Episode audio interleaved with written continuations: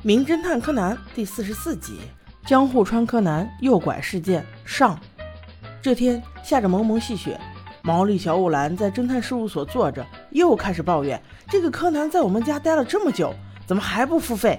他的爸爸妈妈怎么都不管他呀？正说着，竟然有人按门铃。小五郎本以为又有生意要上门了，结果一开门是一个胖胖的女士。他和小兰寒暄了几句，便要把柯南接走。对，没错。她就是传说中的江户川柯南的妈妈，江户川文代。文代女士见到柯南，立刻把他抱住。柯南啊，妈妈好想你啊，你一定很寂寞吧？柯南两眼圆睁，惊讶道：“啊，你是谁？你不是我妈妈。”文代女士尴尬道：“哈哈，呃，这么久没见，这个孩子又在跟我开玩笑了。”柯南吓得冷汗都冒出来了。柯南这个名字是我编的，他怎么可能有妈妈？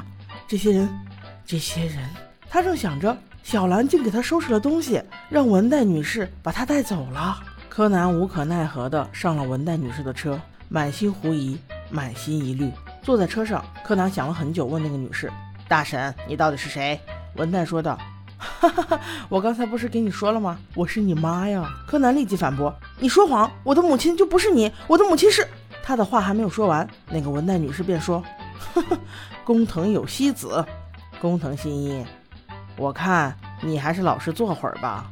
边说着，边用左手拿出了一把枪，对着他的脑袋。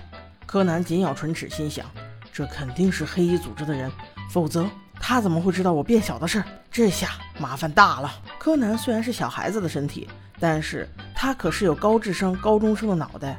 本来他就在副驾驶上坐着，他一个下窜，用他的大力金刚脚踩了刹车，车子突然停到了路中间，影响了交通。文奈女士没有办法，柯南趁机逃跑了。但是外面下着凄厉的雪，此刻的柯南他不能再回到事务所。很明显，黑衣组织已经认出了他。如果他回去，那不是连累了小兰和叔叔吗？想来想去，目前唯一能去的。就是博士的家里，黑衣组织的文代女士没有办法。她在驱车与同伴会合的路上，先打电话通知了对方，说因为大意让那个孩子跑了。对方可是个聪明人，他说道：“目前工藤新一无路可退，他一定会去找那个人。”果不其然，文代女士在阿笠博士家的门口又一次擒住了柯南。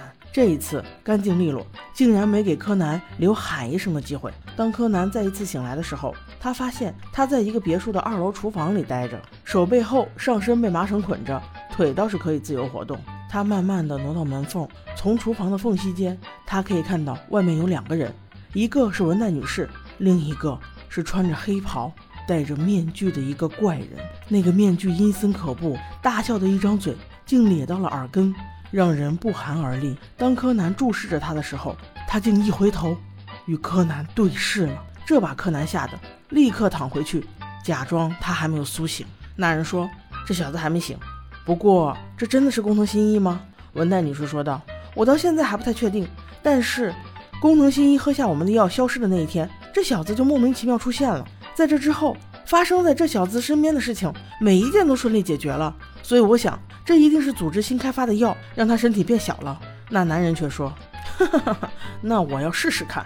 这次交易正好，组织的意思是不留活口，我们倒要试试服药者到底会不会变小。”文奈女士有些着急：“那你试完药之后，那人真的变小了，你准备怎么办呢？”那男人说：“呵呵呵还能怎么办？杀了他，回来之后再把这小子也一同处理掉。”文代女士更急了：“我不是跟你说了吗？”组织说要活口，工藤新一还有留用的价值。那男人一听这话，反手抽出枪来，对准文代女士，哼，这到底是听你的，还是听我的？说的文代女士也哑火了。柯南在厨房里面听到了所有的对话，他不能让自己死。他趁着门外二位正在休息，悄悄在厨房找到了能够割断绳子的东西，打开厨房窗户，制造出自己逃出去的假象，而自己躲在了隐蔽的酒窖里。第二日清晨，文代女士进来，啊，那小鬼竟然不见了。